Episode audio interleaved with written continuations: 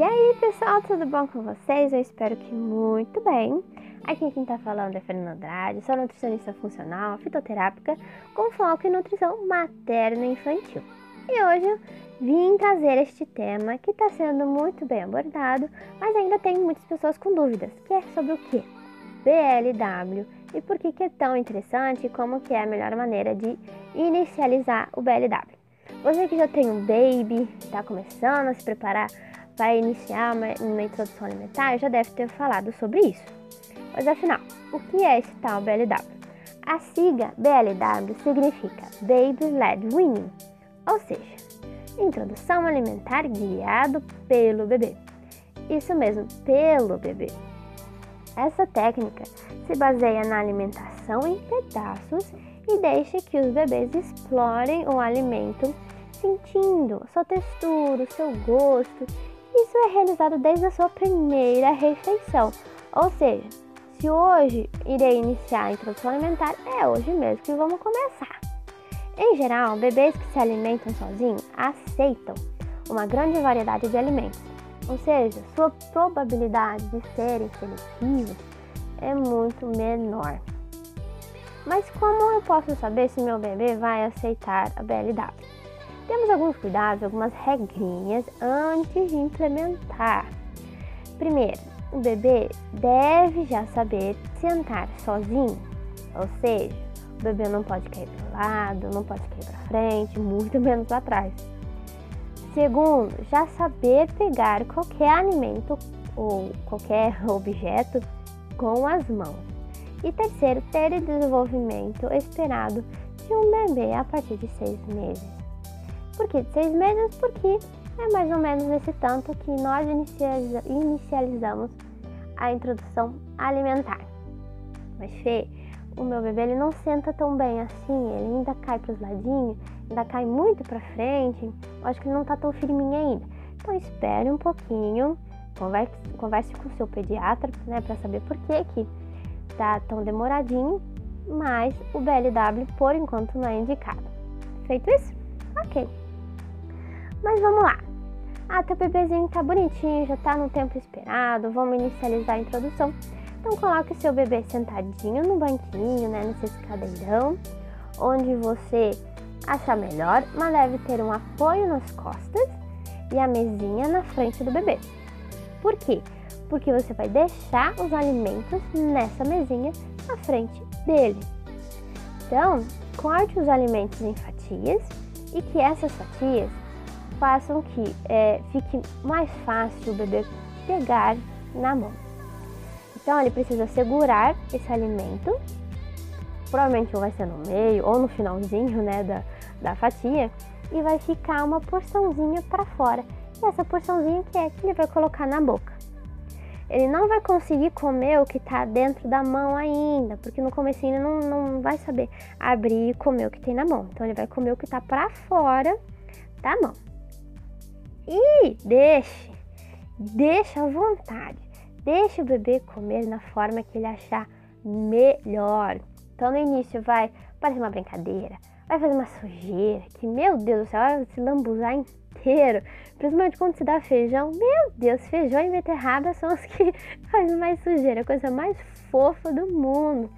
Porque é normal, o bebê tem que aprender a se alimentar, aprender a entender que esse objeto que pode ser brincadeira vai servir como um alimento, ele vai ser o seu alimento.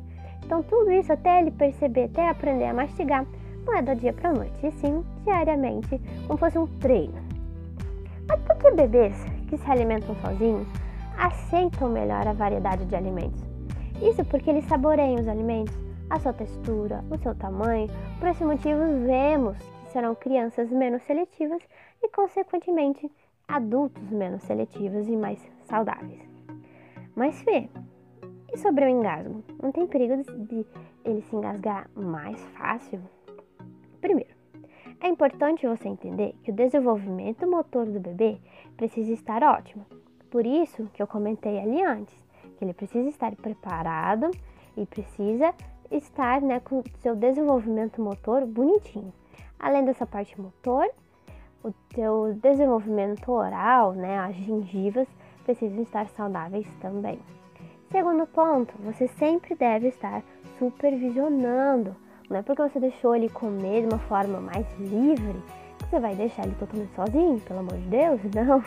Você precisa estar sempre cuidando dele, vendo se ele está conseguindo comer, se ele não está conseguindo.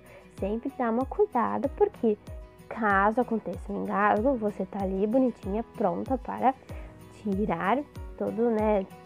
Fazer todo o treinamento ali para desengasgar ele. E terceiro, o bebê, o bebê e terceiro, o bebê desenvolve o que nós chamamos de reflexo de gag. É um reflexo que todo bebê tem, que é um reflexo protetor contra o engasgo. Então, às vezes a gente está pensando, meu Deus, ele está se engasgando, ele está cuspindo, ele vai engasgar, não Não, é só um reflexo de gag, tá? Então, provavelmente não está se engasgando. Ele está apenas aprendendo a mastigar. E muitas vezes ele engoliu um pedaço muito grande e ele mesmo vai, como, como a gente chama de regurgitar, ele vai cuspir e muitas vezes ele vai engolir tudo de novo. É assim que bebê funciona. Então, não se preocupe, porque o reflexo de gag é comum acontecer. Que bom, né? Que bom que existe esse reflexo. Imagine se não existisse aí provavelmente os babies iam ficar sempre engasgados. Por isso é fundamental você pai, você mãe, a entender sobre BLW e não ficar desesperado, saber e saber que é uma técnica mais segura contra o engasgo do que outras técnicas tradicionais que nós encontramos né, na introdução alimentar, porque o bebê vai aprendendo a comer e esse aprendizado a comer que faz com que ele tenha menos engasgo.